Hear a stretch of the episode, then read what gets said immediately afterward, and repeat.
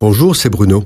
Merci d'écouter ce podcast. N'oubliez pas de vous abonner et d'activer les notifications afin d'être averti chaque semaine des prochaines sorties.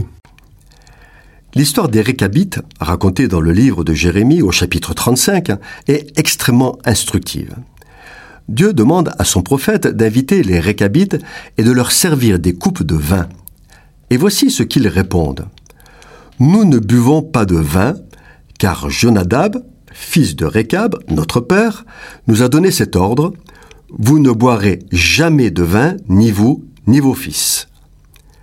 Un jour, dans le passé, Jonadab, sans doute à la suite d'un vœu, et pour une raison qui lui appartient, et à lui et à sa famille, s'engage à ne jamais boire de vin et il ordonne à ses fils de faire de même. Des années plus tard, ses fils sont fidèles à l'engagement du père et résistent à la tentation. Ils auraient pu se dire, après tout, c'était il y a des années, et puis Dieu n'a jamais interdit de boire du vin. Pour une fois, on peut le faire. Ce sont des arguments que nous connaissons et dont l'auteur n'est autre que le serpent ancien, Satan. Jonadab devait avoir une bonne raison pour avoir pris cette décision qui impactait toute sa postérité. En effet, non seulement il ne devait pas boire de vin, mais en plus, il ne pouvait pas planter de vignes ni bâtir de maisons, ce qui les contraignait à habiter dans des tentes. Dieu aime les hommes fidèles, ceux qui s'engagent et ne renient pas leur engagement.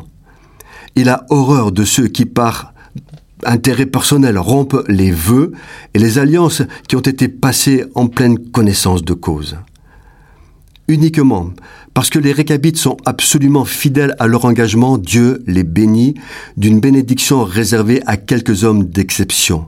Il dit, Parce que vous avez obéi aux ordres de Jonadab votre père, parce que vous avez observé tous ses commandements et fait tout ce qu'il vous a prescrit à cause de cela, Jonadab, fils de Récab, ne manquera jamais de descendants qui se tiennent en ma présence. Aujourd'hui, dans le monde, les hommes passent entre eux des alliances, encore appelées contrats, traités ou accords. Une alliance, c'est une parole donnée qui engage celui qui la donne, mais aussi ce qu'il représente. Il y a un personnage étonnant, président du pays démocratique le plus puissant du monde, qui revendique son christianisme, mais qui se soucie fort peu des traités ou accords passés avec ses prédécesseurs. On est bien loin des récabites. Ce président dénonce unilatéralement et sans accord ni négociation les traités passés qui engagent son pays, qui pourtant proclame être chrétien.